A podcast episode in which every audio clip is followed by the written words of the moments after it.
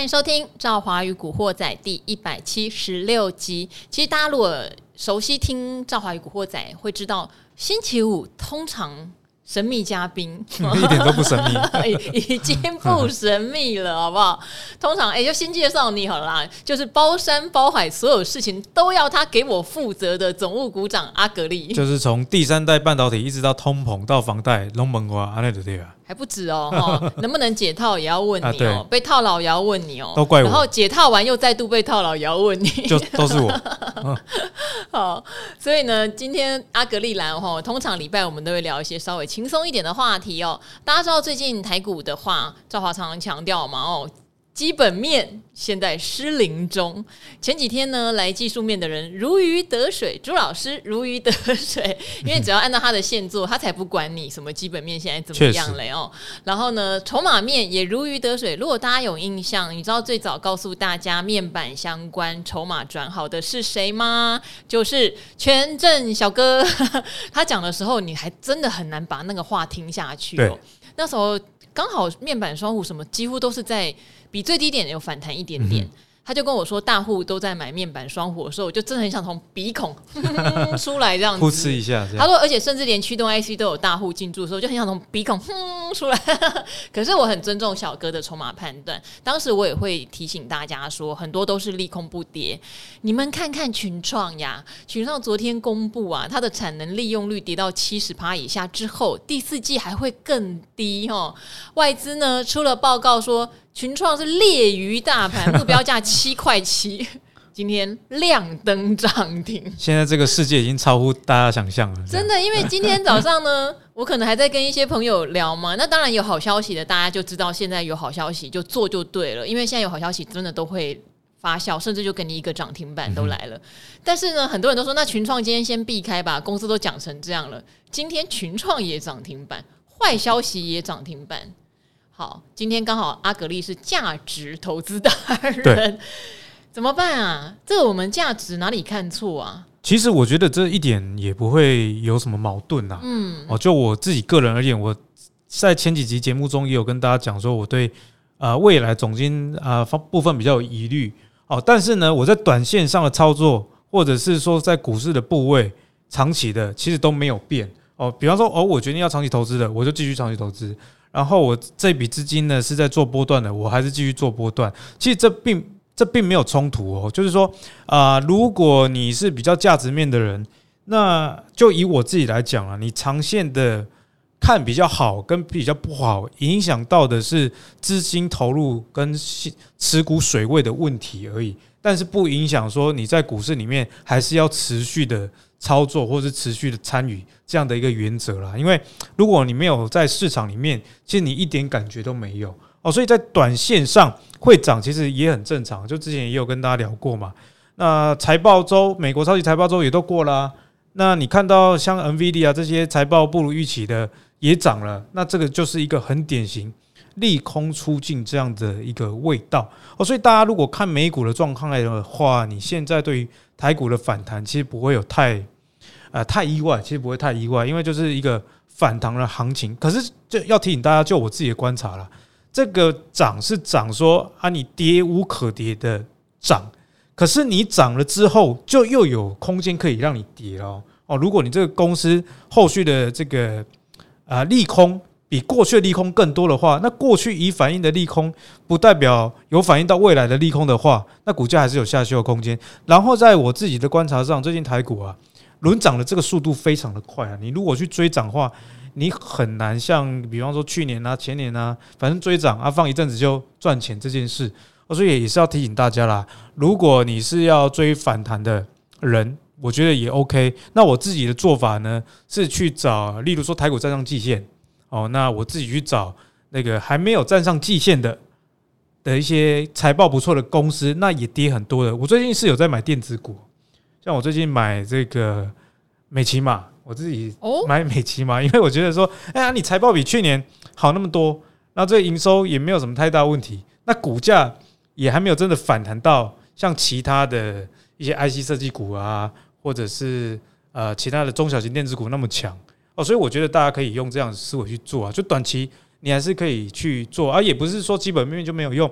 那既然那些无稽之谈，你认为无稽之谈的在谈，那你就找一些还没有谈，但基本面还不错，资金还没有轮到的，去享受短线上可能万一轮到的时候，你就有机会赚到钱。不过常见的看法我还是没有变啊。我刚刚一开始有跟赵华聊到，我觉得下一波的这个黑天鹅可能跟中国有关，因为大家如果上网 Google 一下中国啊，现在资金流通性这个问题非常非常的严重哦。那这个问题会不会演变成全球问题？不知道，但至少是有看到这个隐忧，以及欧洲之前啊节目啊也有跟大家提过这个 PPI 生产者物价指数很高这样的问题啊，但是他们的 CPI 其实没有那么高，也就是说还没有完全反映给消费者，对于企业盈余的压力其实蛮大的。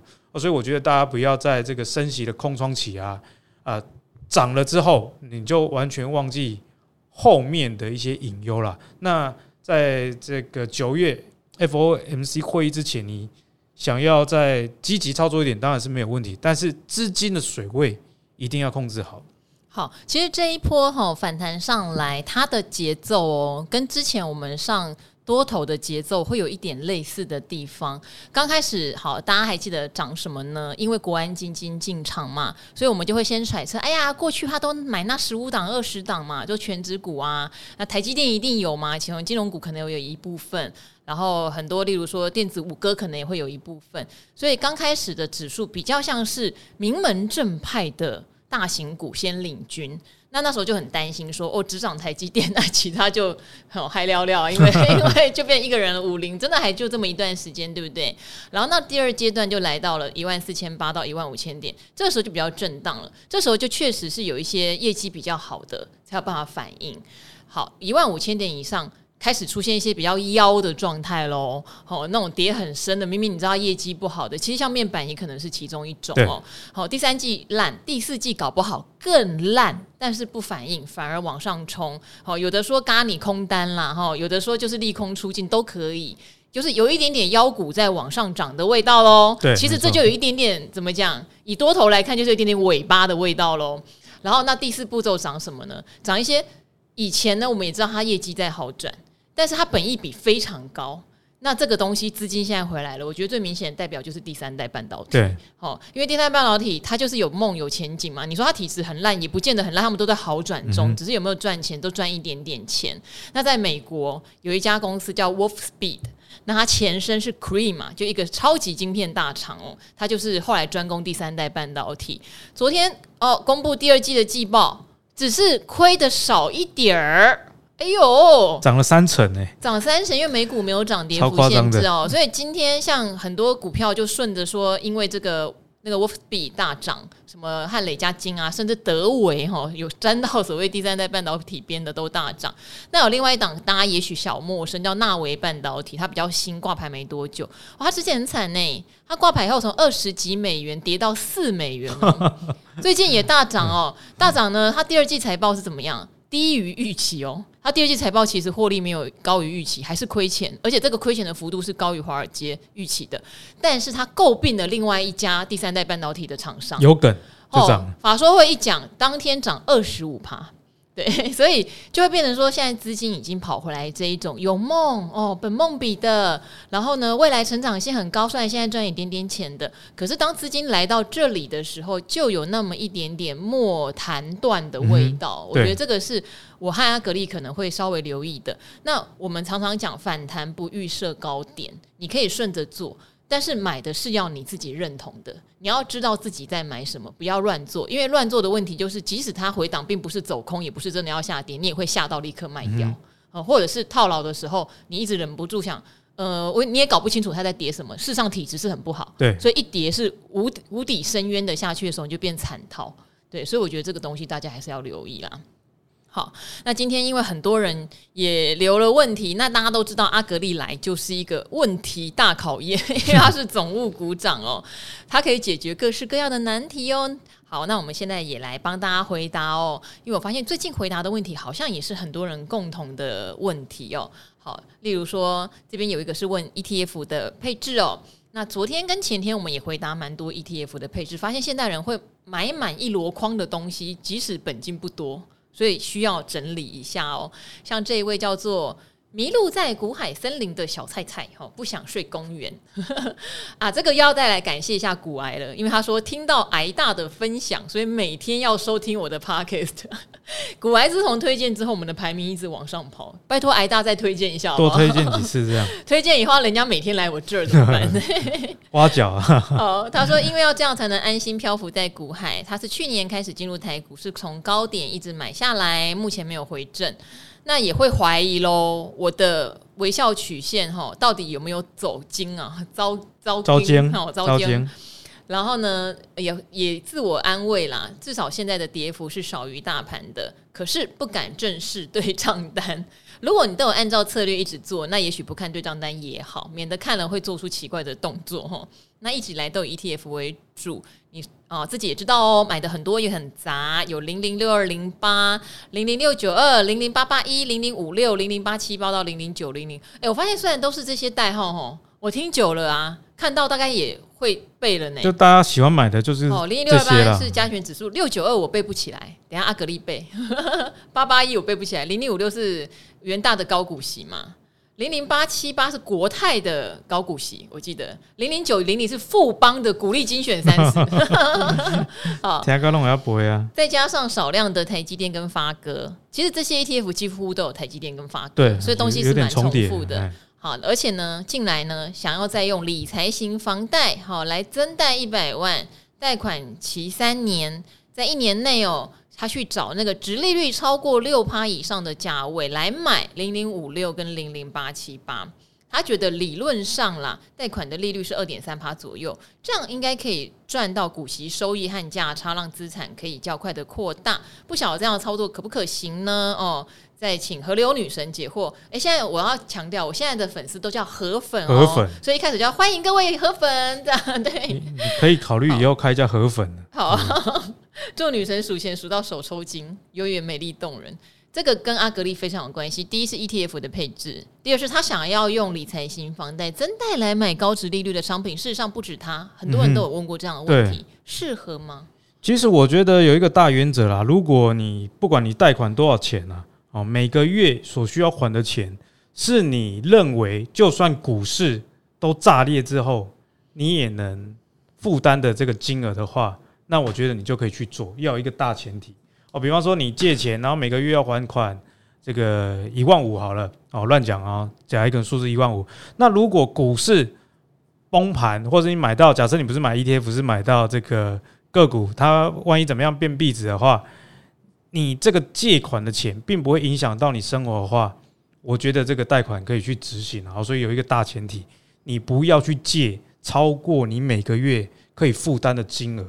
哦，那如果你在这个前提之下有建立的话，其实也鼓励大家有，也不能说鼓励啦，哦，就应该是讲说，你想要知道这这样做到底可不可行的人，那是需要有一点推力推你一把的话，我有时候会跟我朋友讲，你去借这种理财型房贷，其实你不是借钱啊，你只是先拿你未来存的钱先来眼前来使用。哦，那这样的前提是建立在我刚刚讲的，你每个月假设都能存一万五的话。那你就去借一个每个月还款一万五的扣打，这样子就不会诶、造成你这个财务规划上过度的杠杆了哈。所以，所以这个前提是非常重要的。好，那小菜菜说他要拿去买零零五六，我这个是元大高股息跟零零八七八国泰的高股息的 ETF。理论上呢，贷款利率二点三 percent 可以赚到股息收益的价差。啊，如果是以股息收益的利差的话，我觉得这个成功几率非常大，因为高股息你越点的话，殖利率越高，而且它有一点是很不错的哦，它是说分批投入。哦，它没有说一次的买进，所以下跌的话，殖利率更高，它再进去买，那确实是可以做到，你股利的殖利率是大于啊，跟银行贷款的利率至少一倍以上哦，是有这个股股股哦股利的空间。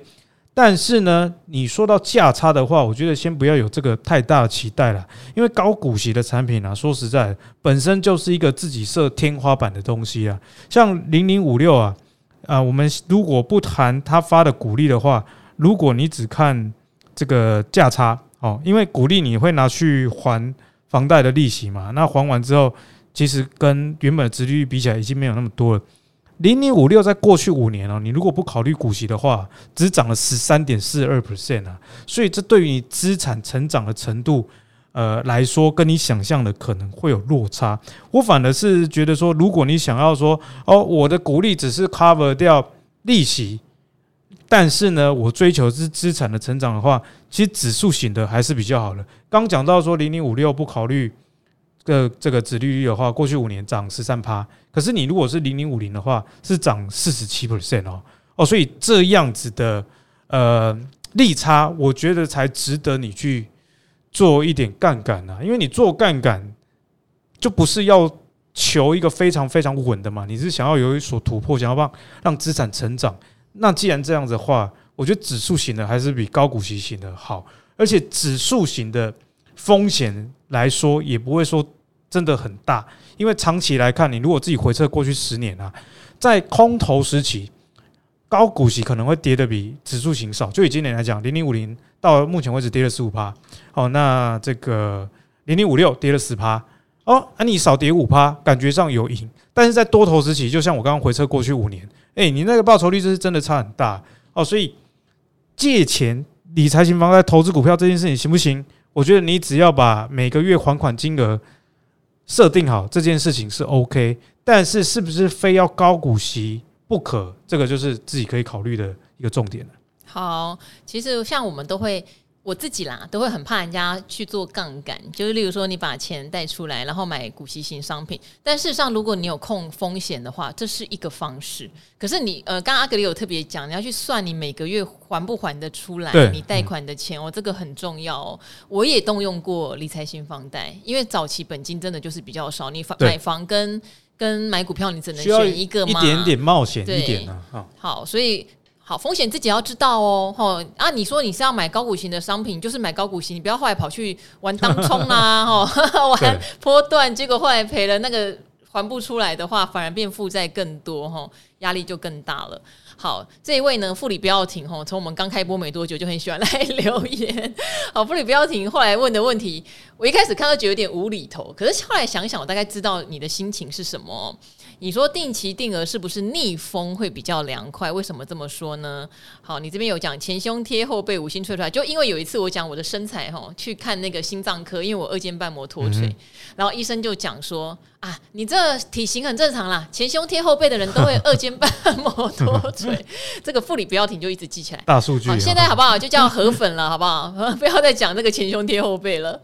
他说：“常常听到我们讲定期定额买股票，微笑曲线出来的话，就笑得比谁都大声。好，那他认为这就叫逆风比较凉快，等于往下买嘛。哦，可是如果他觉得定期定股买股票呢？其实定期定股买股票，我觉得跟定期定额买股票意思是差不多啦，没有差太多。好，差不多。”他说：“那会不会越涨越买越贵？其实不管你是定期定额还是定期定股，你都会经历过景气的循环，你一定都会往下扣跟往上扣都会遇到。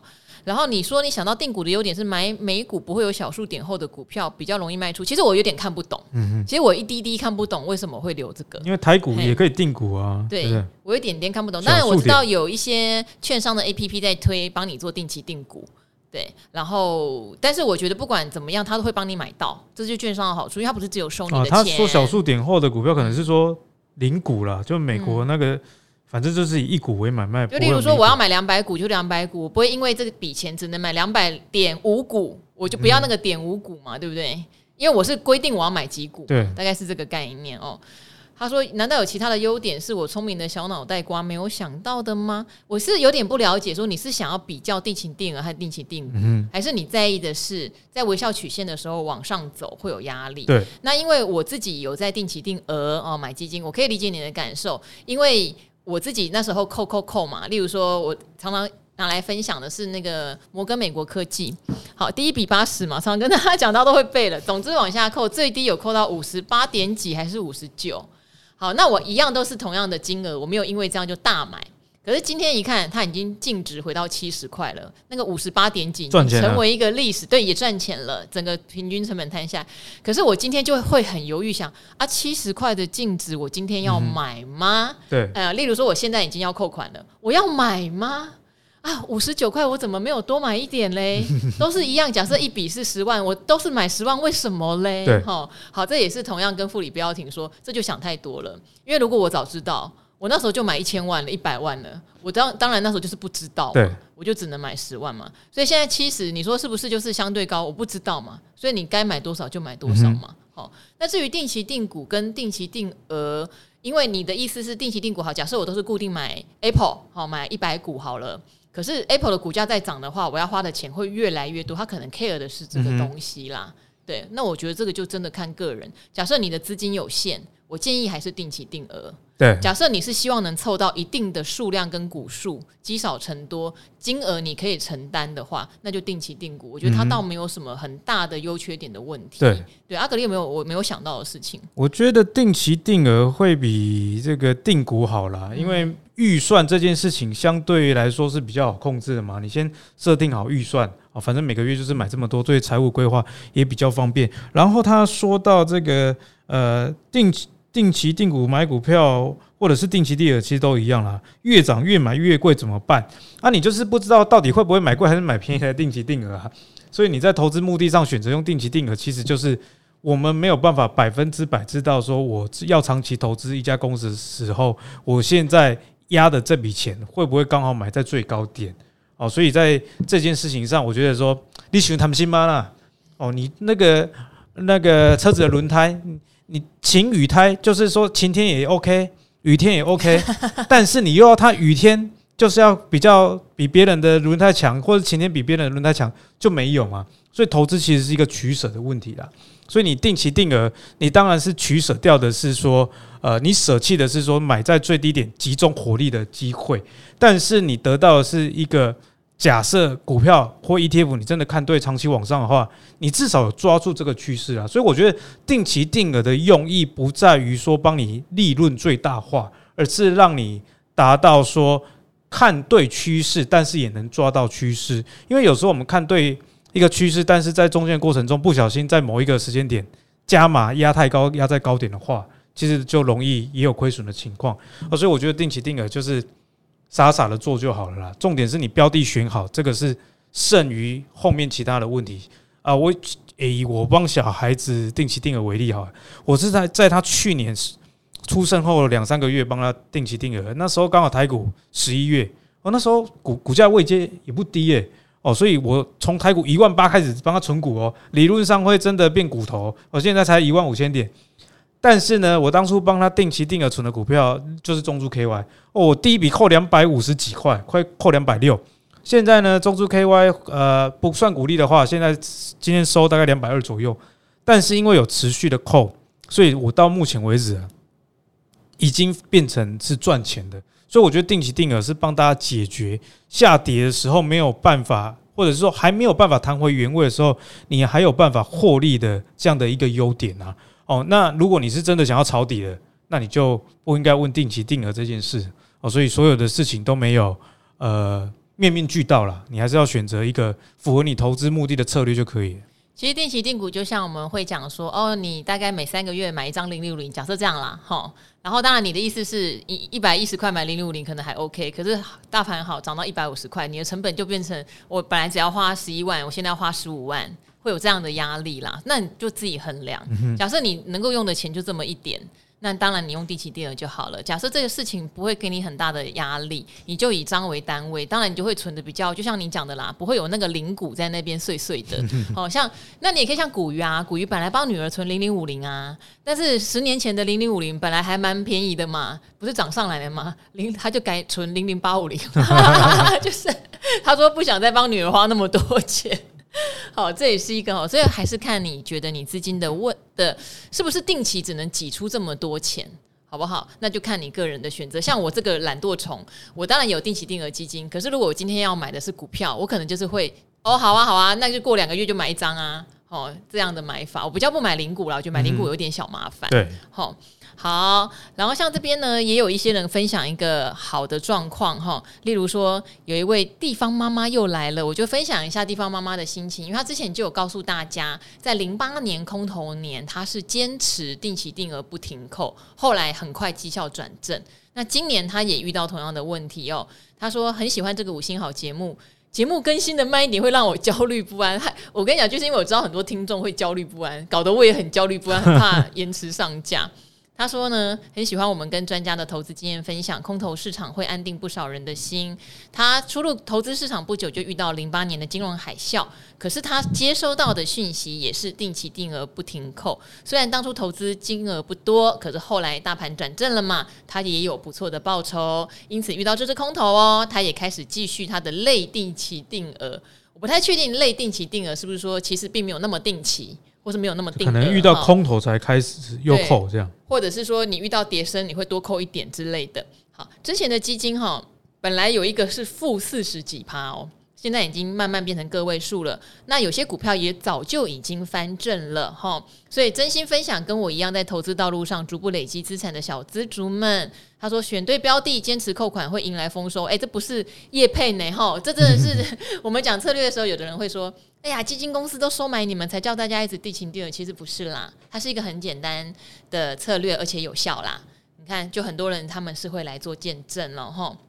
好，另外呢，也有来问的是说，好，很久以前来问爱普的弟弟，哈，这个 IP 股的爱普，他说先给先给所有的老师们，赵华五颗星辛苦喽，今天没有问题，他是想来分享心得，我们来听听看他的心得哦。他说平常打嘴炮哦，都劝朋友哦，在爱情跟股票一样，都要适时的停损。哦，他说直到七夕发现自己的男友跟别人过，这倒是真的还假的啦？所以他是是举例还是真的？所以他是彩虹就对了，因为他是弟弟嘛。不是我呃，什么意思？什么叫弟弟是彩虹？没有，他说很久以前来问爱普的弟弟啊，他说他有男朋友。哦，你怎么那么转那么快？我想说这只是个形容吧，是真的发现七夕跟。男友发现男友跟别人过吗？因为如果我讲，我会讲说女友跟别人过。哦，啊，你有老婆，你怎么还会有女友？你很奇怪呢。好，然后呢，这发现股票技术面哈跟基本面不对劲的时候一模一样。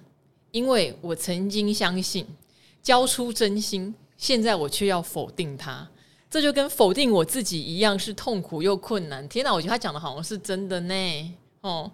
他说：“必须说停损的过程是非常折磨，但绝对是值得的。错爱股票或人不是我的问题，但我们绝对要把主控权拿回来。对，你把你爱的主控权拿回来，你把你钱的主控权 拿回来，好不好？有钱在手，希望无穷。对，单身最爽，好不好？我知道之前有个小 K 要来告诉幸福哥，虽然你现在就是羡慕别人，好像有。”结婚生小孩，但是他说幸福哥单身永远是万岁的。好，他说呢，记得永远有人会爱你，也永远有股票会涨，不要一次摔跤就跌到粉身碎骨，连自己都赔进去。好，我觉得他讲的是真的啦，因为他说月老爷爷叫我要放下了，我会好好在人生中适时停损再出发。祝福大家股市永远发大财，有人爱你，股票涨停。爱赵华与古惑仔有，你看，怎么突然爱意满满的一个留言，这就是为什么我会坚持做节目的原因，因为永远都有人爱我。你看，我也爱大家，love 好，所以停损是不是真的就跟不适合的男女朋友分手一样呢？阿格力，停损的话，我觉得也是要看呐。例如说，你操作的是电子股，在熊市的时候停损是非常必要的，因为电子股的这个涨幅啊是。超乎你想象的，它可以给你涨一倍，它也可以给你涨一倍之后跌个六六成哦。它涨涨一倍，假如一百变两百，这是有可能。可是跌个六成，再跌一百二下来哦，所以这个你如果没有停损的话，真的是压力会非常非常的大啦。但是如果是长期投资的话，你如果一开始存，然后呢，呃，以指数型为例啦，假设你今年才刚开始存零零五零，或者去年开始存，存到现在，应该东西了解。但是你要知道，说你选的这个东西，它的逻辑其实长期的是看大盘往往上的这个呃几率哦。那长期来看，其实一个正常的国家股票市场的市值是不断的一个累积的，那也不要因为眼前的亏损啊，你就就停损。所以我觉得停损这件事情是必要的，但是你要分清楚你的投资目的跟标的是不是得这样做。我像我也有投资一些电子股，也是会停损啊。那我帮助自己，顺便聊一下帮助自己停损的方式啦。呃，我一个公呃股票如果亏钱，那我会去卖掉赚钱的股票来补。那有些人会说啊，你赚钱的股票可能会持续涨。那对，通常不是强势股反而不应该乱卖吗？啊，这个就是我要讲的，因为如果是长期投资的话，我不会去卖掉它。可是如果我这个目的本来就是做波段的话，那我眼前在熊市的过程中，我先把啊。损失控制下来这件事情，我觉得是很重要，因为留得青山在嘛，不怕没柴烧哦，所以还是有点区别。我并不会卖掉我长期亏啊，长期投资赚钱的公司去弥补我短线波段的亏损啊，而是说，哎，短线假设你有 A 股票赚钱，那 B 股票亏钱哦，那整个盘势并没有太好的情况下，两个都卖掉做一个平衡，也是一个不错帮助停损的方式。好，但是这边的话呢，我觉得，呃，可能就是你的另一半，或是你不管男女朋友啦，哈，老公老婆，做到什么样的程度才需要停损，对不对？要了解，要了解对方。例如说，他可能看到劈腿。劈腿也许就是基本面彻底坏掉，对不对？就是你要拿来做比喻嘛，所以他可能先停损。没有啊，有些可是也有人劈腿会接受对方回来的，啊，因为他给他筹码面也不错，给他更多钱。好，好，这要综合考量，对，或者是说，例如说，他真的只是一次性的，哎，对对对，一次性的一次性的库存打消，他真的就是一时之间的问题。可是后来他就知道这样是不对的。一时，当然也有人讲说，劈腿一次会劈腿很多次，对。好，所以他的事情真的是有点小复杂。可是如果今天只是因为说这个。男生或这个女生啊，讲话比较笨呐、啊，哈，个性比较不讨喜啊。可是为人诚恳、老实又上进啊，多方考量，对吧？多方考量啦，哈，或者是他就是成长的速度也许慢一点，但是他是很有毅力的人，就跟存股一样。对，所以存到后来，你还是会有不错的报酬。或者是他又帅嘛，又又风流嘛，你跟他在一起，对啊，很有觉得很快乐嘛，对啊，你跟他在一起很快乐，你跟别人在一起就是觉得一辈子没就是很闷很无聊，没感觉。好，那你就享受一时的刺激都可以啦，人生自己的选择啦。好，虽然讲的有点 有点远了，但是每个人都有自己的怎么讲痛点。例如说，有人痛点就是真的不能背叛，对啊，有的痛点就是真的跟你在一起没有办法互相成长，很痛苦。好，每个人不同的痛。其实总结来说，刚刚赵华讲的就是你清楚自己的逻辑，照逻辑去做就好了，并并不要说啊，我这个看技术进场，然后又因为什么不同的原因出场，那么变来变去，搞到最后别人也没有办法帮你解决问题。嗯，好，那最后我们来念一个哈，就是之前有告诉我们他自组 ETF 的忠实河粉，大家现在都改河粉了耶，不要韭当韭菜啦，当河粉好不好？当香菜河粉，当然也有人说他很讨厌香菜了哈。他说他叫应该叫 Inky，他有叫我念过 E N K I。E N K I 对，然后他就有提到一件事哦，他说美丽的赵华跟帅气的阿格力，八月十二号的节目哦，就刚好是应该上礼拜五，真的说中我的心声。我们那一集有讲一些职癌规划，其实很多人后来很想要听我们再讲一些职癌规划的事情。他说，同是屏东人的我也是护理师，好，今年因为已经符合适龄退休，五月就提出申请，十二月可以退休，哇，我好羡慕哦，你知道吗？错哎。我最近有一个好朋友，一个年轻的同学，他把他的公司已经卖掉了，卖给外商。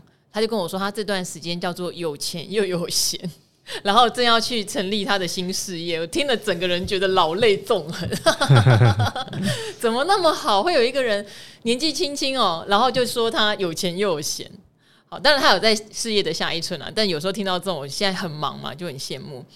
好，然后呢，那当然朋友也都问他说有没有考虑退休后再继续工作啊？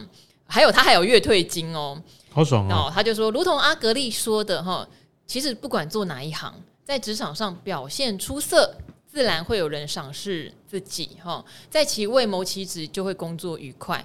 他也讲说，年轻的时候没有想太多，只是为了不要成为月光族。好，当时爱买、爱玩、贪吃，哈，十八个月就去出国七次。小孩呢，小学四年级之后，每个月都出国玩一次，都是自己出钱。所以每年他就会趁年终奖金拿出来的时候呢，就开始呃拿部分来买股票，其他都花光光。还有有时候会买一些储蓄险，慢慢的存了一笔钱再来做投资。好，他有提到说，呃，目前投入股市的本金是一百六十万，他也不打算再投入了。但是这些本金的股利加买卖股票的获利哦，其实已经呃比原本翻倍再多一些。我不确定是比这个一百六十万翻倍再多一些哈。哦、总之就操作的还不错啦，而且股利还持续成长。好，他说，如同赵华所说的哈。呃，有时候你领到红利或股利，投入本金要继续滚利，真的累积比较快哦，吼！不要觉得自己每个月只能存一万啦，或是几千块很少。长期下来，回过头会让你觉得好惊讶，自己居然存了不少钱。他在呼应有一些听众在前一阵子刚好不是阿格力在的时候，有说：“哎呀，我其实收入已经算不错了，可是我怎么觉得不可能像达人累积到什么收入千，就是那个累积资产千万，我每个月只能扣一万块钱，我这样真的能有钱吗？会很焦虑。”好，那这位这位自主 ETF 的护理师其实就是要告诉你，可以。只要你开始做，哦，做而言不如起而行，投资真的不嫌晚。今年的股市很难捉摸哦。他说都有听各位老师的建议，手痒手痒的时候，小小短线进出。哦，他很厉害。他说因为很保守，我今年的绩效哈，哎呀不多啦，应该只有十八到二十趴。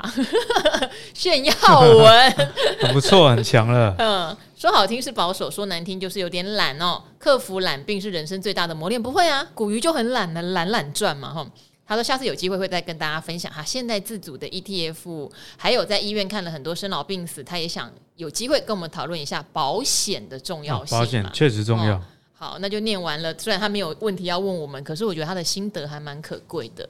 就是很多人会觉得我现在只有几千块，哎呀，干脆花光好了，根本就不要来存什么股，能存什么呢？嗯、哦，存一整年也才十万块，我能存什么呢？千万不要这么想，因为收入会增加呀，对，对不对？”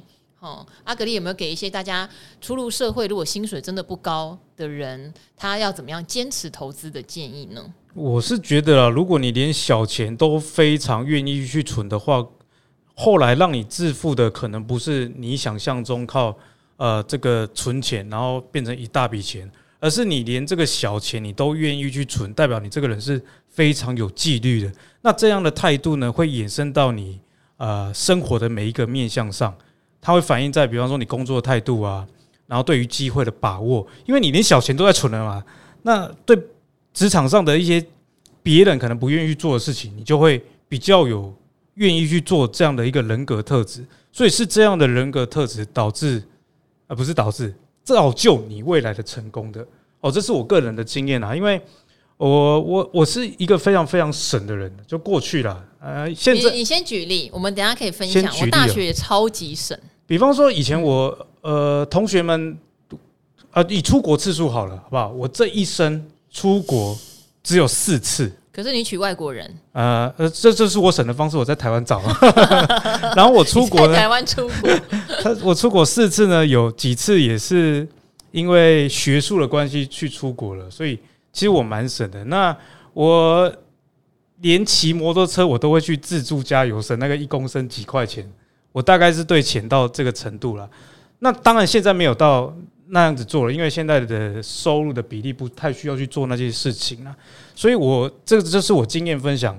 我三十几岁出头，然后有办法买的房子啊，开一个双臂啊什么的，我觉得并不是过去求学时期每个月几千块存股，真的靠这个存股，而是说，当你是有这种态度的人。你自然在工作上，你也会用这样的积极或者是呃把握的程度去做，那自然就会造就你人格特质到后来的成功了。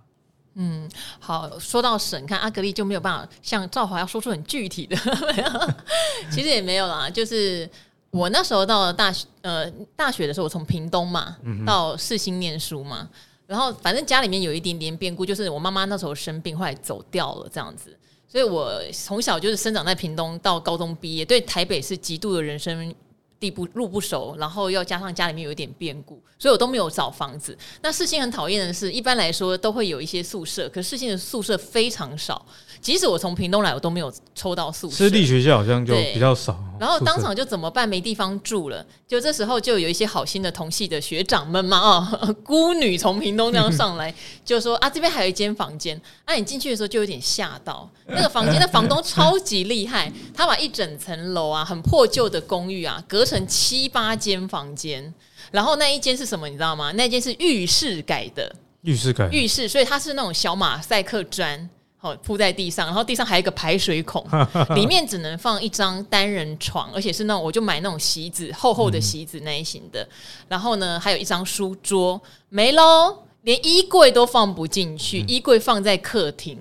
对，幸好我那时候也没有钱买衣服啊，那真的蛮省的。对，然后我看到的时候，当然，可是我看到的时候没有什么挣扎跟犹豫，想我可以住就好。我堂哥躲了盖赫啊，对啊，可以住就好了。而且他是怎么样？他一个月我记得好像只要。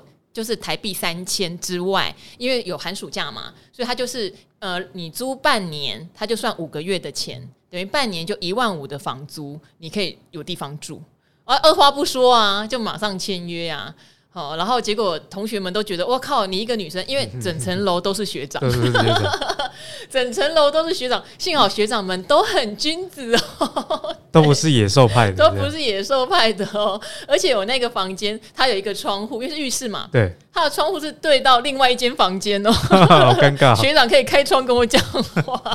哎，你这样讲，我就想起我以前也是租房子都租那个什么顶楼加盖啊，台北市、新北市顶楼加盖，东。冬天冷的要死，然后夏天热的要死，开冷气也没有用。然后我也有住过一个房子，是跟隔就隔壁住了一个英文女老师，她每天跟学生在讲什么，我都知道。所以英文就变很好，是吧？也也也没有，她跟她讲中文，就大概也是在租房子上。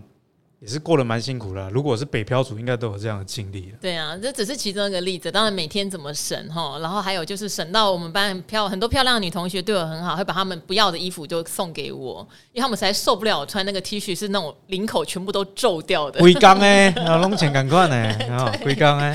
然后我还穿过蓝白拖去上学，被骂 说：“哎、欸，拜托你真的当这是屏东乡下这样子。”可是也因为你这样的人格特质，让你。对不对？在媒体业好像也蛮适合的。后来就接纳度蛮高的。对对对对。好，所以这方面的小故事真的还蛮多可以分享的啦。哦，如果大家有兴趣听的话，还是可以源源不绝讲。我只是不好意思整集都在聊这些有的没的啊，真的还蛮有意思的。好，那今天很谢谢阿格丽，每次在礼拜五的晚上要休息的时候，都还陪我们录这个《赵华与古惑仔》。我这边真的要很谢谢大家，因为他是没有收我任何一毛钱。对啊。然后还要解决这些。哎、欸，我我我有时候也是会有一点委屈啦，就是网络上不是说上这个节目委屈，是有时候网友也会给你很多指教，而且你都只顾着赚通告费啊，什么样的，然后跟大家乱讲话啊。啊！不要因为这个自己投资有点不顺，就把气出在我们身上。还有有人骂你上次不应该讲论文 啊！我觉得那个网友你也是很有意思哈，你不要自己那么的夸张哈。阿格丽讲他的论文写得很好，得到国际期刊的非常好的评分，对不对？这个是很光荣的事情哈。我觉得如果拿这个事情来这边留这种两星一星，然后骂我们呢，其实你在投资上会有个问题，你一定会看错重点。嗯哼，哦，讲了四五十分钟都是投资很相关。重要的，不管是道理也好，策略也好，个股标的的价值都好，结果你就只在意人家讲他自己就是花絮了哈，花絮就你只在意花絮嘛。那是不是以后你做股票，你的焦点很容易会放在错的地方呢？其实我觉得真的没有什么必要啦哈。那当然我们自己也会注意啦，有时候跟那个政治有关的，木华哥也是，他都会骂乱七八糟。我说哇哩嘞，好。没关系，那希望大家在今天这一集哦，听到任何你希望我们来聊的方向，一样给我们建议哦，我们也会尽量讲。有时候讲自己故事挺有意思的，嗯、没想到有人爱听啊。对，好，那今天正好有个惑仔就到这边了，谢谢阿格力义气相挺哦，没有收通告费哦，一毛钱都没有，一毛钱都没有，天哪！好，跟大家一起说拜拜喽，好，拜拜，拜拜，周末愉快。